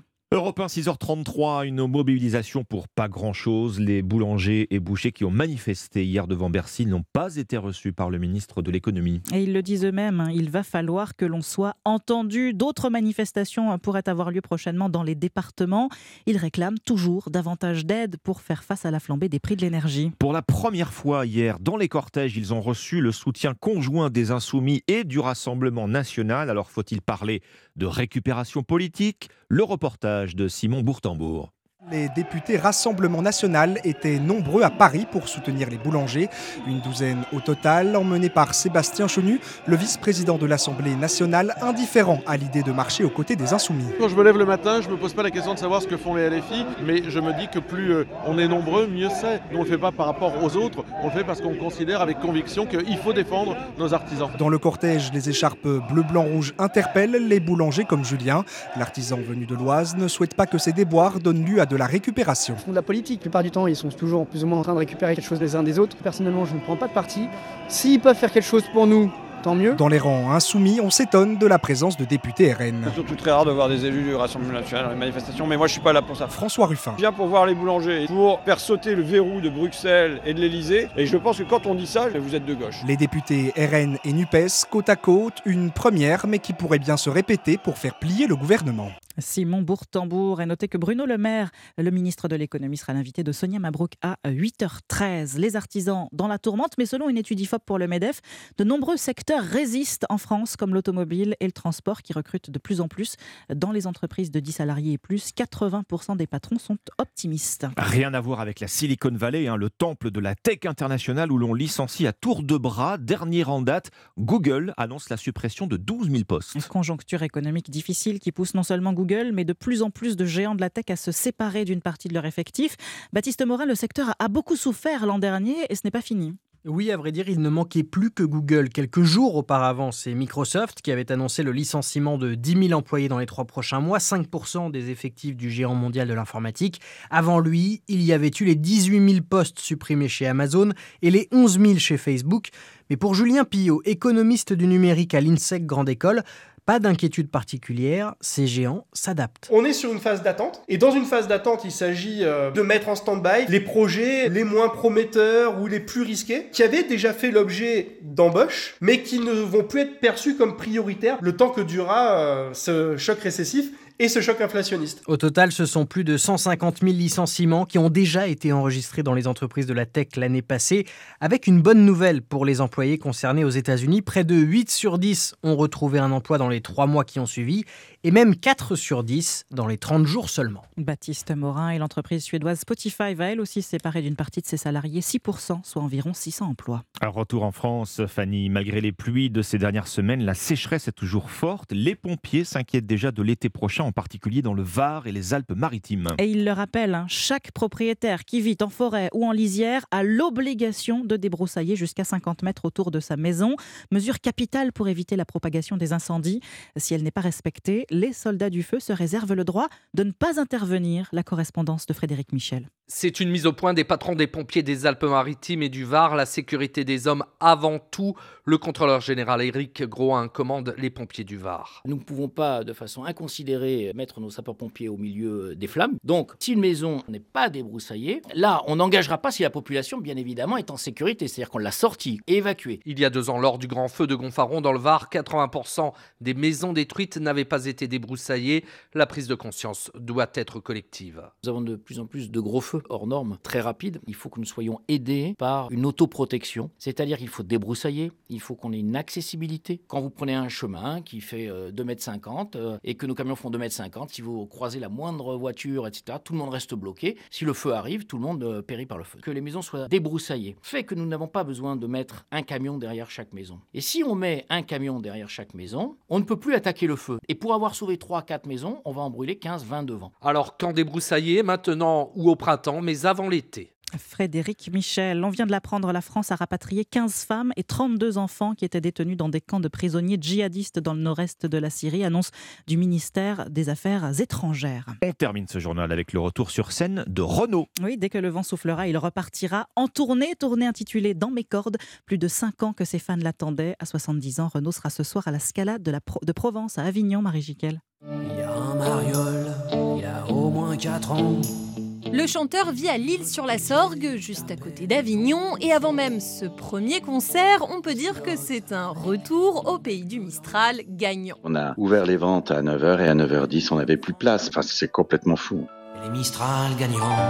Frédéric Biessi, directeur général de la Scala Provence, a assisté aux répétitions de ce spectacle intimiste. C'est pas une tournée comme il en a fait jusque-là de 300 dates. Fallait passer le cap, quoi. Renaud renoue avec la scène, encouragé par ses proches et accompagné par un ensemble de cordes, un accordéon et bien sûr son ami Alain Lanty au piano. Sa voix est un peu plus faible qu'avant. Il fallait donc trouver le bon moyen de réunir l'intimité des chansons, l'énergie quand il en faut et de pas le couvrir. Plus question de marcher à l'ombre, Renault enchaîne ensuite avec une trentaine de dates dans toute la France. Marie Jiquel. Merci Fanny Marceau, 6h38. Bon réveil sur Europe 1. À suivre, bonne nouvelle pour les candidats à l'emprunt immobilier. Il devrait être bientôt plus simple, plus facile de décrocher un prêt. Explication avec Caroline Arnoux du courtier CAFPI dans un instant. Alexandre Lemaire et Omblin Roche sur Europe 1. Une bonne nouvelle, si vous envisagez d'acheter une maison ou un appartement, la Banque de France vient d'annoncer que le taux d'usure sera désormais révisé tous les mois au lieu d'une fois par trimestre jusqu'ici. Cet ajustement devrait faciliter l'accès au crédit immobilier. Vous en parlez ce matin avec votre invité Alexandre. Caroline Arnoux est directrice du développement chez CAFPI, courtier en prêt immobilier et rachat de crédit. Bonjour Caroline Arnoux. Bonjour. On rappelle d'abord peut-être ce qu'est le taux d'usure. hein. C'est- le taux maximum au-delà duquel les banques n'ont pas le droit de prêter. hein. C'est bien cela. Tout à fait. C'est un, un taux qui a été créé, euh, je crois, en 1966 euh, pour protéger les emprunteurs, en fait, hein, pour d'éventuelles pratiques euh, abusives des, des, ventes, des, banques, des banques. Et il plafonne euh, effectivement le taux auquel elles peuvent prêter. Euh, c'est un taux maximum dans lequel vous, vous mettez évidemment les intérêts du crédit, mais aussi tous les frais annexes au crédit, l'assurance emprunteur, euh, les frais de dossier, les frais de garantie, etc. Mm. Donc c'est un taux qui permettait jusqu'à présent de protéger les emprunteurs. Alors, faire passer la révision de ce taux d'usure à un rythme mensuel et non plus euh, trimestriel, qu'est-ce que ça change pour les emprunteurs? C'est une bonne nouvelle? Alors c'est une très bonne nouvelle. hein. Euh, je veux dire, nous, les courtiers, on alerte, hein, et notamment CAFPI depuis juin dernier, euh, sur la proportion euh, vraiment très élevée de, de, de refus euh, de crédit hein, pour des candidats qui sont parfaitement, euh, euh, parfaitement finançables hein, Mhm, depuis mhm. le mois de juin. Oui. Euh, au quatrième trimestre, là, 2022, euh, Crédit Logement a annoncé euh, moins 43% de, de crédit. Euh, donc, on avait en 2022 une situation vraiment bloquée avec des, des banques qui, ne, euh, qui avaient fermé finalement le, le robinet du crédit, parce qu'il faut bien voir que euh, quand vous avez un cap de taux, c'est-à-dire que la banque ne peut pas augmenter euh, ses taux. Euh, or, les coûts de refinancement des banques euh, ont euh, euh, explosé hein, vraiment euh, en 2022 et ce tous les mois. Donc les taux euh, augmentaient tous les mois, mais les, les banques ne pouvaient pas les réajuster tous les mois puisque Mhm. Euh, le taux d'usure, euh, le taux d'usure était euh, était plafonné en fait trimestriellement. Ça veut dire Donc, concrètement, Caroline Arnoux, jusqu'ici, beaucoup de ménages se voyaient refuser un prêt, voyaient leur dossier rejeté, jus- jusqu'à un dossier sur deux rejeté. hein, c'est ce qu'on lit sur votre site, je crois. Désormais, avec cette révision mensuelle du taux d'usure, on, dessert l'accès au crédit immobilier en quelque sorte.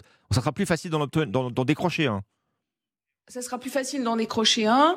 Euh, bon, alors la, la, la, la moins bonne nouvelle, évidemment, c'est que les taux continuent à augmenter. Hein. Euh, les coûts de refinancement continuent à augmenter. Euh, c'est vraiment la, politique de, de la Banque centrale pour essayer de juguler l'inflation. Donc, les taux vont continuer à augmenter, mais le taux d'usure va s'adapter. Donc, en fait, euh, les banques vont pouvoir euh, reprendre un peu des marges hein, et pas distribuer des crédits euh, à taux négatif. Euh, donc, évidemment, il y aura plus d'espace.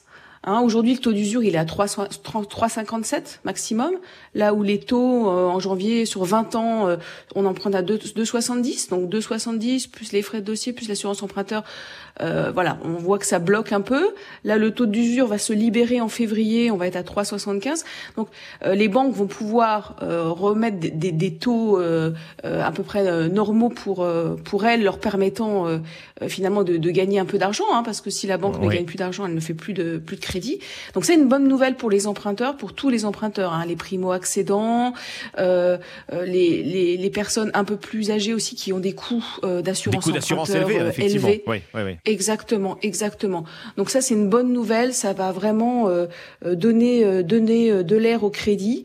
Euh, alors un point d'attention, hein, pour l'instant, euh, cette réforme de calcul, enfin c'est pas vraiment une réforme, cet ajustement euh, de calcul du taux d'usure, euh, il est, euh, euh, il est effectivement fixé jusqu'en juillet, hein, tous les mois euh, jusqu'en juillet. Donc à que cette regarder révision, euh, de mensuelle, près. cette révision mensuelle n'est que provisoire. hein. Elle, elle ne porte que sur cette période février-juillet. hein, c'est bien cela. Exactement, exactement. Ça permet de, de, de s'adapter un peu à la hausse des taux qui, qui, qui continue à progresser. Euh, après, je pense que euh, le gouvernement et la Banque de France euh, se laissent le temps de voir comment euh, comment les, les taux évoluent. Mais c'est une bonne nouvelle et il faut rappeler euh, vraiment qu'il faut continuer. Enfin, et, et je pense que c'est vraiment un souhait des Français hein, euh, acheter son logement, euh, la pierre euh, comme un valeur une valeur refuge. Euh, même avec des taux euh, au-delà de 3%, ça reste des taux euh, vraiment attractifs par rapport à une inflation qui est à 6%. Donc il Mais est vous- toujours plus intéressant d'acheter que de louer. Pardonnez-moi, Caroline Arnoux, vous l'évoquiez tout à l'heure, lorsque Christine Lagarde, présidente de la Banque Centrale Européenne, annonce qu'effectivement les taux d'intérêt vont encore augmenter significativement à un rythme soutenu pour combattre l'inflation. Ça va, ça va pas mettre justement des bâtons dans les roues à l'accès au crédit immobilier, une fois de plus, malgré la révision mensuelle de- du taux d'usure? Non, non, non, je, enfin, le, le, euh, ça va pas mettre un frein parce que euh, vous vous rappelez, enfin, je sais pas, nos parents ou vos, vos parents, eux, empruntaient Oui. à 5%, Oui. hein, avec une inflation à 6%. Euh, donc, en termes d'attractivité, euh, on veut encore euh, acheter son logement euh, et euh, généralement, on veut pas attendre. Hein, je sais pas, c'est un changement de vie, on a un enfant, euh, donc on veut le faire maintenant. Alors la bonne nouvelle, c'est qu'on va quand même avoir une- plus de euh, euh, plus d'espace hein, pour pour avoir son crédit. Et les banques vont euh, revenir, hein, nous c'est ce qu'on anticipe, revenir et, euh, et, et finalement octroyer des crédits à tous les à tous les emprunteurs. Et euh, et, et, des taux euh, même au-delà de 3 euh, c'est pas un frein aujourd'hui pour euh, pour emprunter. Bien, l'accès au crédit immobilier, euh, sans doute plus simple, nous dites-vous euh, ce matin sur Europe 1. Merci Caroline Arnoux, je rappelle que vous êtes euh, directrice du développement chez CAFPI, courtier en prêt immobilier et rachat de crédit. Merci à vous. Merci. Europe 1, il est 6h48. Europe Matin. Omblin Roche et Alexandre Lemaire. L'innovation avec Anissé Mbida. Bonjour Anissé. Bonjour Ombline, bonjour Alexandre. Bonjour Anissé. Bonjour à tous. L'innovation du jour, c'est une première du mobilier urbain lumineux, mais qui fonctionne sans la moindre électricité. Non, pas de batterie, pas, de, panneaux solaires, pas de branchement électrique. Ce sont des panneaux d'affichage bioluminescents, c'est-à-dire qu'ils produisent de la lumière de façon complètement naturelle, exactement comme le font les, les lucioles Mais ou oui. les vers luisants.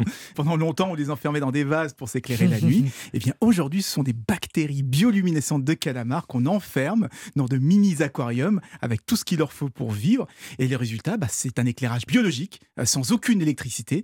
Et le premier vient d'être installé à Rambouillet en région parisienne. Et c'est une technologie dont je vous avais déjà parlé parce qu'elle est développée par la start-up Glowy depuis euh, plusieurs années.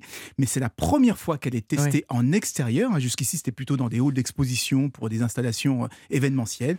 Et vous l'imaginez bien, hein, avec de l'éclairage urbain, bah, son potentiel devient du coup euh, immense. Alors cet éclairage bioluminescent est suffisamment puissant Alors oui et non. Pour le moment, c'est à peu près l'équivalent euh, d'une bougie, donc c'est tout doux, ce qui est pas plus mal, hein, ça évite euh, la pollution lumineuse, mais c'est évidemment pas assez pour éclairer une rue. En revanche, ça sera largement suffisant pour un abribus, euh, une vitrine de magasin ou la façade d'un monument, parce qu'il faut quand même le savoir, hein, près d'un tiers de la facture d'électricité d'une ville est liée à l'éclairage urbain, et c'est pour ça que beaucoup de communes actuellement éteignent leurs réverbères la nuit. Donc avec cette lumière vivante, on pourrait déjà réduire la consommation en attendant qu'un jour, bah, elle soit suffisamment puissante pour remplacer là carrément euh, les lampadaires et les ampoules de nos maisons. Alors si c'est de la lumière vivante, euh, comme vous dites Anissé, il se passe quoi quand les bactéries meurent? On se retrouve dans le noir? Exactement, exactement. mais encore une fois, ce ne sont pas des ampoules, hein, mais un liquide, enfin une lumière liquide, on va dire, que l'on va faire passer dans des tuyaux, dans des cadres et dans des tubes. En fait, les bactéries qui sont à l'intérieur fonctionnent un peu comme des poissons dans un aquarium. Oui. Donc il y a tout un système automatisé qui nourrit régulièrement les bactéries pour qu'elles se reproduisent Mm. et pour qu'elles génèrent euh, de la lumière en permanence. En tout cas, moi j'adore cette idée hein, de cultiver sa lumière, d'autant qu'en plus à la fois plus économique et plus respectueux de l'environnement. Cultiver sa lumière et la nourrir aussi. Oui, exactement. Merci Anissé. Merci Anissé. Europe Matin.